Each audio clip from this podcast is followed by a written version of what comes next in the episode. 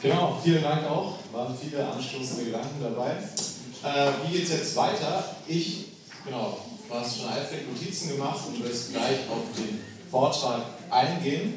Ähm, genau, an dich auch die Bitte vielleicht ähm, nicht, du hast ja auch gleich nochmal das Rückwort quasi nicht direkt jetzt die Argumente, die jetzt kommen, sondern auf den ursprünglichen Vortrag einzugehen. Und danach habt ihr den Open Dialog, wo ihr dann quasi auf das, den Teil jetzt jeweils eingehen könnt. Genau, gar nicht meine Worte, ich überlasse dir die Bühne und das Mikro. Ja, vielen Dank. Ja, danke, Matthias. Du hast uns in ganz, ganz wichtige Fragen reingebracht, die tatsächlich mit unserer Existenz als Mensch zu tun haben.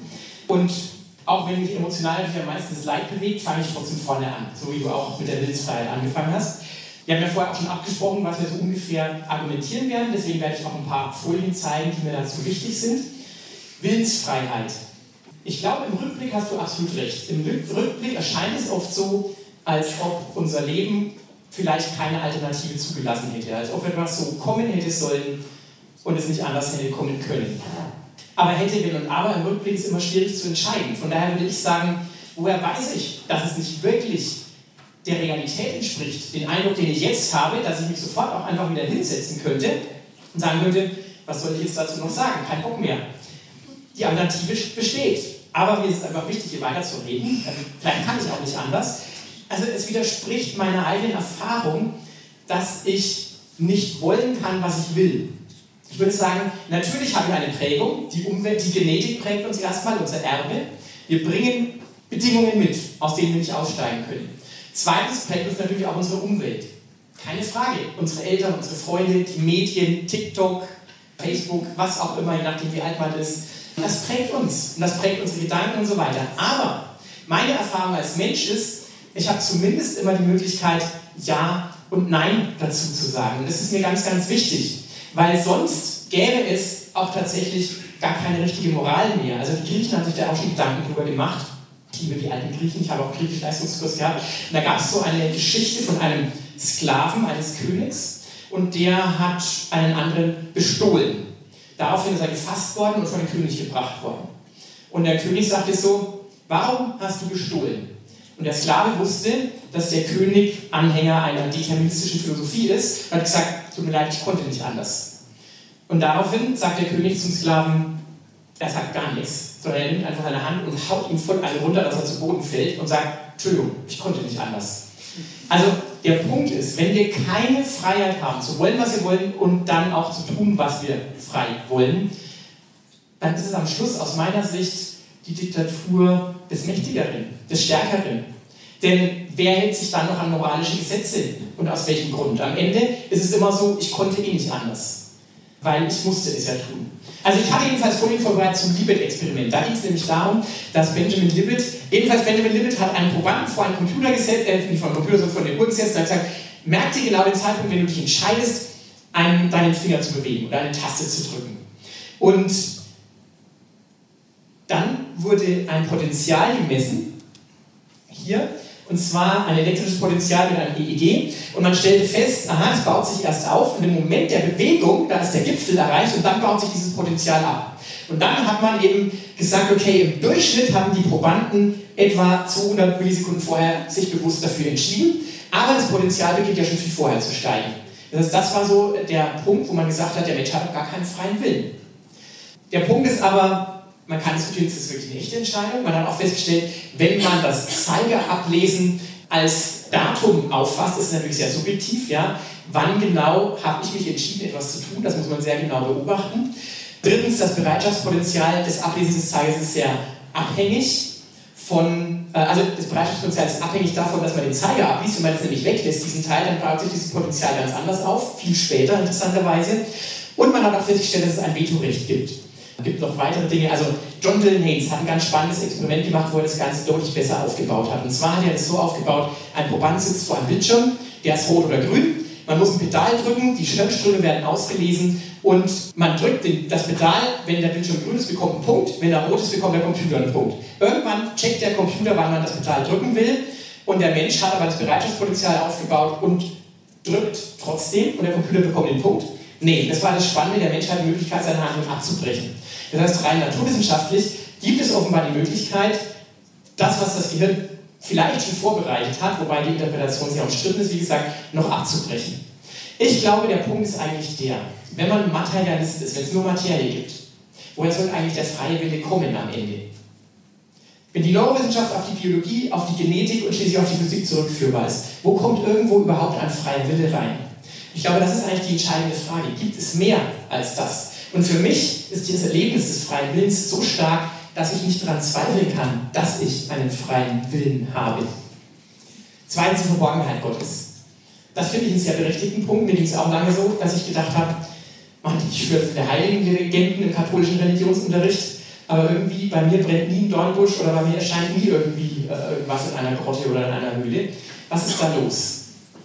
Und ich denke, der Punkt ist der, dass die Verborgenheit natürlich auf verschiedenen Seiten ruhen kann. Zum einen auf der Seite, wie interpretiere ich so ein Bild zum Beispiel? Was sagt ein Bild über den Maler aus? Wenn ich kunstmäßig mich nicht groß auskenne zum Beispiel, dann fällt es mir ziemlich schwer, da irgendwas Sinnvolles zu erkennen. Was soll dieses schwarze Geflamme da irgendwo im Vordergrund sein oder so ähnlich? Aber ich glaube, ein Bild kann eben auch etwas über einen Maler aussagen, was er beabsichtigt hat, was er fühlt, was er denkt und so weiter. Und ich glaube, Gott hat sich mitgeteilt auf verschiedene Art und Weise. Auf der nächsten Folie habe ich da eine Übersicht gemacht. Genau. Ich glaube tatsächlich, also als Naturwissenschaftler, mich fasziniert es einfach, wenn ich sehe, wie eine Zelle funktioniert. Wenn ich die Ordnung und die Schönheit sehe. Also das ist die Schöpfungsseite, da habe ich ja schon was dazu gesagt in meinem Argument vorher. Dann die Frage nach dem Gewissen, ähm, nach der Moral. Ich merke, dass manchmal Dinge, die ich selber tue, ich selber verurteile. Und ich sage, nee, das ist falsch. Und warum tue ich das, dass ich mich selbst verurteile? Ich glaube, da steckt auch was dahinter, dass ich merke, ich bin nicht so, wie ich sein soll. Ich bin anders gedacht. Ich bin eigentlich im Ebenbild Gottes geschaffen, ich sollte anders sein, aber ich bin nicht so, wie ich sein soll. Ich glaube, dass Gott sich in der Geschichte offenbart, wie er sich dem Volk Israel zum Beispiel offenbart hat, dass es das Volk Israel immer noch gibt, ist aus meiner Sicht eines der größten Wunder der Weltgeschichte. Schon mehrmals hätten sie komplett ausgerottet werden sollen, bei den Ägyptern angefangen, über die Babylonier zu den Persern, bis schließlich in der Neuzeit, ich brauche es nicht alles erwähnen. Das ist für mich schon spannend, dass es dieses Volk immer noch gibt und sie immer noch auf den Messias warten. Und dass Gott diesem Volk sein Gesetz anvertraut hat, welches auch uns heute noch sehr wichtig ist, auch in der Gesetzgebung. Also an den zehn Geboten machen sich ganz viele in unserem Grundgesetz immer noch fest, zum Beispiel. Und ich glaube, und das ist eben der Punkt auch mit der Auferstehung, dass es Jesus Christus offenbart hat. Gott ist ganz klein geworden, um uns auf Du und Du zu begegnen, von Mensch zu Mensch, aber in einer Art und Weise, dass dieser Jesus Christus auch heute noch lebendig ist. Und da wird es für mich ganz praktisch und empirisch, er lädt uns ein. Er sagt, probiert es doch aus. Wer sucht, der findet. Da steht nicht da wann und wie. Also mein erstes Gebet, mein erstes richtiges Gebet, würde ich sagen, ich habe vorher auch viel geplappert, aber mein erstes richtiges Gebet war wirklich, Gott, wenn es dich wirklich gibt, dann zeig du dich doch bitte mir in einer Art und Weise, dass ich dich verstehen kann. Und wenn es diesen Gott gibt, dann wird er sich früher oder später melden. Bei mir hat es ein halbes Jahr vielleicht gedauert, oder ein Jahr ungefähr. Und dann ist da aber was passiert.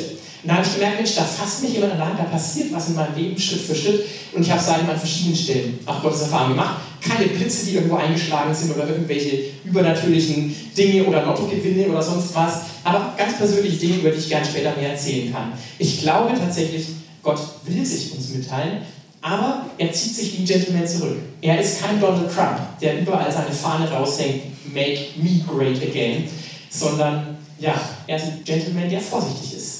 Bei der Leitfrage, die geht mir tatsächlich auch am nächsten und das ist, glaube ich, auch tatsächlich die schwierigste Frage für die Christen. Ich glaube, wenn Gott liebevoll ist und wenn Gott gerecht ist und wenn Gott allmächtig ist, warum gibt es dann zum Beispiel solches unverdientes Leid wie diese Würmer, die Menschen enorm kennen, oder das Tetanusvirus zum Beispiel. Das finde ich sogar fast noch schlimmer. Leid ist ein Faktum. Aber die entscheidende Frage, die ich mir erstmal stelle, ist, alle Weltanschauungen haben dieses Problem, dass es dieses Leid gibt. Der Wurm verschwindet ja nicht nur deswegen, weil ich sage, es gibt keinen Gott, sondern der Wurm ist ja trotzdem da. Und die entscheidende Frage für mich ist erstmal, gibt es irgendwo ein Anzeichen in dieser Welt, dass es Hoffnung gibt? Kann es sein, dass es eine Erlösung von diesem Leid gibt? Wer oder was kann und will das ändern? Und da finde ich ein Zitat vom Philosophen Robert Schwellmann sehr spannend, der sagt, was meinen wir eigentlich, wenn wir sagen Gott? Wir nennen die Einheit von zwei Unbedingtheiten, die in unserer Erfahrung auf dem Widerspruch miteinander stehen. Die Einheit der unbedingten Macht und des unbedingten Guten der Liebe. Wer an Gott glaubt, der glaubt, dass die Macht am Grunde dessen, was geschieht, gut ist. Und dass die Liebe, die wir alle schön finden, letzten Endes mächtig, ja allmächtig ist. Da steckt so ein ganz kleines Wort versteckt drin, und zwar letzten Endes. Denn wir erleben ja diese Diskrepanz. Aber als Christen glauben wir, die Macht wird am Ende alles gut machen, weil die Macht selber gut ist. Das heißt, es wird ein Happy End geben. Und das finde ich ganz wichtig, denn ich kenne keine andere Weltanschauung, die uns eine bessere Hoffnung geben kann. Wir können natürlich versuchen, diese Würmer alle umzubringen oder sonst was, aber es wird wieder neue Viren geben und neue Leiden und so weiter. Also von daher für mich ist die entscheidende Frage erstmal die Frage nach der Hoffnung und das entdecke ich im christlichen Glauben, zumal hier auch noch deutlich ist, etwa zwei Drittel der Bibel beschäftigen sich nur mit einem Thema, mit Leid und Ungerechtigkeit. Die Psalmen, die Klagelieder Jeremias, das Gesetz des Mose, alles geht dauernd darum, dass die Menschen Mist bauen, dass Menschen leiden, dass Krankheiten da sind, dass Hungersnöte da sind und die Menschen damit umgehen müssen. Das heißt, die Bibel ist nicht überrascht davon, dass es Leid gibt. Von daher, dass es Leid gibt, wird nicht geleugnet. Aber wir sind nicht alleine in diesem Leiden. Gott selbst hat sogar mit uns mitgelitten. Und ich glaube, muss ich auch erstmal noch eine zweite Frage stellen. Ist das Leid das Primäre der Existenz oder ist das Gute und die Ordnung und die Schönheit das Primäre unserer Existenz? Wir brauchen immer eine Antwort auf beide Fragen. Boetius hat das mal gesagt, wenn es keinen Gott gibt, Warum gibt es dann so viel Schönheit in der Welt? Und wir müssen sowohl eine Antwort auf diese Frage finden, ist das Schöne und das Gute nur selbstverständlich, ja? Take for granted, so wie die Engländer sagen würden, ja, das ist selbstverständlich, brauchen wir nicht erklären. Aber das Leid, da hat doch Gott wirklich Mist gebaut. Und dann ist es natürlich so, dass die Bibel viel zum Thema Leid zu sagen hat. Leider so viel, dass ich das jetzt nicht alles ausführen kann, aber zumindest mal drei kurze Gedanken. Erstens der Blindgeborene und Jesus, der über den Blindgeborenen spricht, weil andere sagen, wer hat gesündigt, er oder seine Eltern? Und Jesus sagt, nee, weder noch, sondern der ist blind geboren für die Herrlichkeit Gottes, damit Gott seine Herrlichkeit zeigen kann. Und er wird geheilt von Jesus.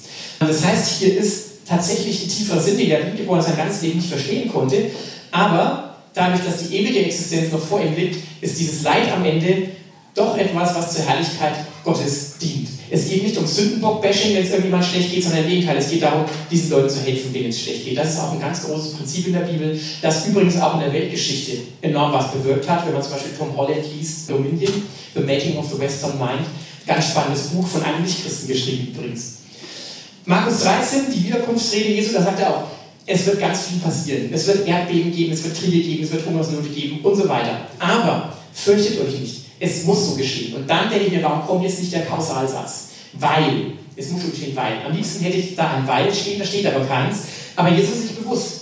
Es muss so geschehen und er vergleicht das Ganze mit Geburtswehen. Wir leben in einer Zeit, in der etwas noch am Werden ist, was noch nicht da ist. Und das wird dann angedeutet in Matthäus 13. Wir leben eben nicht in einer neutralen Welt, sondern wir leben in einer Welt, die gefallen ist. Wir leben in einer Welt, die nicht das Bild, das Werk eines einzigen Malers ist, sondern es gibt noch einen weiteren Maler, der dieses Bild übermalen durfte, offensichtlich. Das hat Gott zugelassen. Und der dieses Bild übermalen durfte, wahrscheinlich, weil er die Freiheit dazu bekommen hat.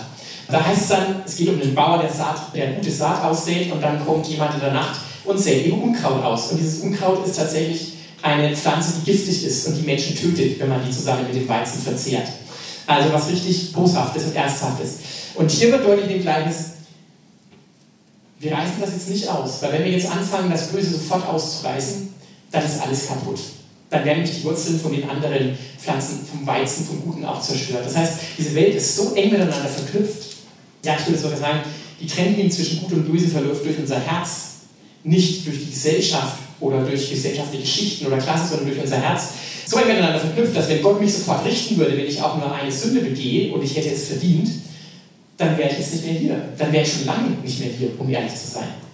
Das heißt, es gibt eine böse Macht, die Gottes Werk zerstört, aber es wird einen Zeitpunkt des Gerichts geben. Ich möchte mit einem Zitat, das ich persönlich richtig gut finde, von C.S. Lewis enden. Ähm, ein Schriftsteller, der Narnia geschrieben hat zum Beispiel und auch viele gute Bücher geschrieben hat über apologetische Fragen. Es ist so schwer zu verstehen, dass die Nöte der gesamten Schöpfung, zu der Gott selbst herabgestiegen ist, um daran teilzuhaben, also in Jesus Christus, notwendiger Teil eines Prozesses sind, der aus vergänglichen Geschöpfen mit freiem Willen sozusagen Götter macht. Das heißt, das Ziel ist es, dass wir Menschen nicht mehr nur Geschöpfe sind, wie Pinocchio, eine Holzpuppe, sondern wir sollen Teil der Familie Gottes werden. Das finde ich eine enorme Perspektive. Und dazu ist offenbar nötig, dass wir uns auf Gott einlassen und zurückkommen zu diesem Gott, von dem wir uns getrennt haben. Ja, soweit eine ganz kurze Antwort auf diese hochkomplexe Frage.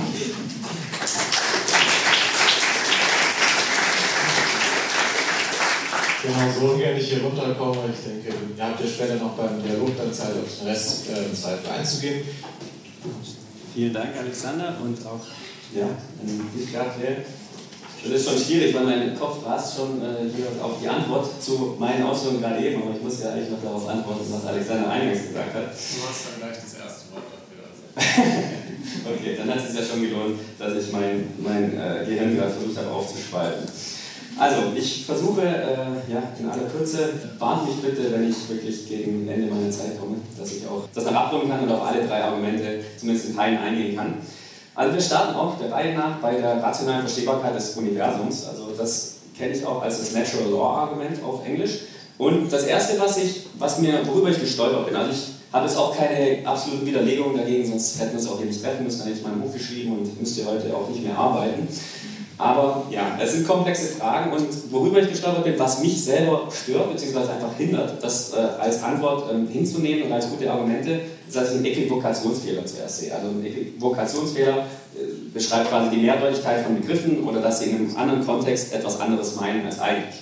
Damit meine ich die Gesetze, die Naturgesetze, von denen Alexander gesprochen hat.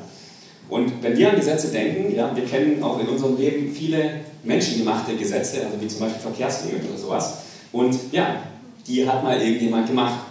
Und die Äquivokation besteht nämlich darin, dass wir denken, wenn in der Natur Gesetze bestehen, dann muss sie ja auch jemand gemacht haben. In dem Fall wäre es dann Gott. Das Problem ist, dass Gesetze in der Natur nicht unbedingt bedeuten, dass es Dinge sind, die wir auch missachten können, wie zum Beispiel Verkehrsregeln. Da bin ich auch ein Sünder dabei. Sondern dass Gesetze im physikalischen Sinne eigentlich viel mehr ausnahmslose Regelmäßigkeiten sind. Und die kann man auch nicht außer Kraft setzen oder verletzen. Und deswegen bin ich mir nicht sicher, ob diese Analogie greift, dass wenn wir, wir kennen Gesetze, die sind menschengemacht, Menschen geschaffen, das heißt, Naturgesetze in der Natur müssen auch von jemandem geschaffen sein oder von irgendeiner Entität. Ich bin mir nicht sicher, ob das, ob das wirklich funktioniert. Der zweite Einwand, den ich hier habe, ich habe noch jede Menge mehr, aber zu wenig Zeit, ähm, da würde ich einfach mal Ockhams Rasiermesser ansetzen.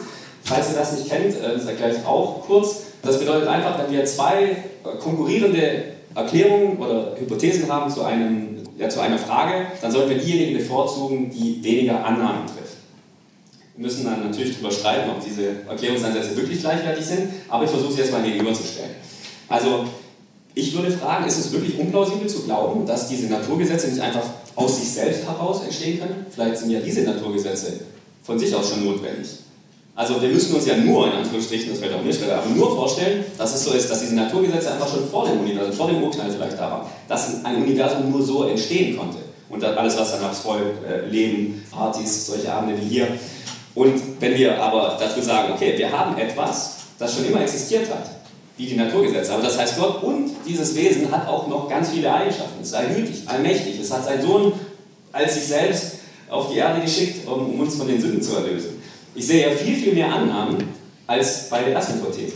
Warum lässt sich nicht vielleicht natürlich erklären? Also Physik, unser physikalisches Verständnis bricht beim Big Bang einfach ab. Wir wissen nicht, was davor war und wie es gewesen sein könnte. Aber mir fällt es leicht, mir fällt es sehr schwer, aber leichter mir vorzustellen, dass die Naturgesetze aus sich selber erschaffen sein können. Und bei Gott müsste ich einfach mehr Annahmen treffen. Zum zweiten Argument, die Existenz von Leben, das ist aus meiner Sicht auch irgendwo verwandt. Denn ja, es, es geht beides mal ungefähr um die Natur. Und ich habe, worüber ich hier geschaut bin, ist sozusagen eine Art Schwarz-Weiß-Fehlschluss. Also das erkläre ich auch kurz. Dass, wenn jemand meinen Kanal schaut, dann weiß er, dass ich gerne mit solchen Dingen argumentiere, auch bei, bei der Rhetorik. Also wir haben scheinbar nur zwei Möglichkeiten. Entweder ist Leben, oder wir können es auch aufs Universum münzen, dann bleiben wir beim Leben, ist alles aus Zufall passiert, irgendwie, oder ein intelligenter Designer, also Gott hat es erschaffen. Und ich bin mir nicht sicher, ob das zutrifft. Denn es könnte ja auch noch eine dritte Möglichkeit geben genau gleich, wie, wie ich gerade eben erklärt habe, vielleicht ähm, kann es auch noch eine dritte Möglichkeit geben, dass das Universum sich aus sich selbst erschafft. Stephen Hawking zum Beispiel hat in seinem, nicht in uh, Brief History of Time, das ihr vielleicht alle gelesen habt, 88, das wird ihm oft auch in den Mund gelegt, dass er dort äh, Gott äh, sozusagen ja, zugestanden hat, dass er, dass er das Universum erschaffen hat. Das ist umstritten, mag vielleicht auch so sein. 20 Jahre später hat er gesagt und hat sich so weit aus dem Fenster gelegt zu sagen, aus seiner Sicht muss aus der Gravitation ein Universum entstehen. Also diese Theorien kommen gänzlich ohne einen Schöpfer aus. Und das gleiche können wir auch auf das Leben anwenden. aus meiner Sicht. Und der zweite Einwand, das ist auch wieder verwandt und lässt sich auch irgendwo auf das erste Argument von Alexander aus meiner Sicht ansetzen. Für mich klingt es ein bisschen wie ein God of the Gaps Argument, also ein Gott der Lücke. Das heißt, wir haben bisher naturwissenschaftlich nicht erklärt, wie das Universum oder Leben entstanden ist. Es ist nur einmal passiert, es ist schwer zu untersuchen, es ist auch nie wieder passiert. Aber heißt es wirklich, dass es nicht in der Theorie vielleicht mal erklärbar ist durch, durch die Wissenschaft, durch Empirie? Also es gab in der Menschheitsgeschichte schon viele Punkte, wo äh, ja, die Menschheit an dem Punkt war, wo sie gesagt hat, so jetzt haben wir nichts mehr zu erfahren. Ähm, Blitze, das hat Zeus gemacht, das wissen wir, da brauchen wir nicht mehr drüber nachdenken. Oder wir haben auch irgendwann gedacht, weil es ja intuitiv äh, attraktiv ist und auch so aussieht, als würde sich die Sonne um uns drehen. Irgendwann haben wir herausgefunden, das ist nicht so. Wer sagt uns jetzt, dass wir an dem Punkt sind, wo wirklich diese neuen äh, Erkenntnisse irgendwann vielleicht nicht mehr kommen können? Und das meint das Gott der Lücke-Argument. Durch die Wissenschaft werden die unerklärten Phänomene immer weniger und immer kleiner. Und in dieser Lücke sagen wir, okay, hier geht es nicht mehr weiter, weil zum Beispiel bei der Frage des Lebens, so wie ist Leben entstanden, das muss Gott gewesen sein. Da kann es einfach keine natürliche Erklärung geben. Da weisen uns alle Erkenntnisse darauf hin, wir glauben, hier geht es nicht mehr weiter. Aber ich weiß nicht, ob wir das wirklich, wirklich zugestehen können.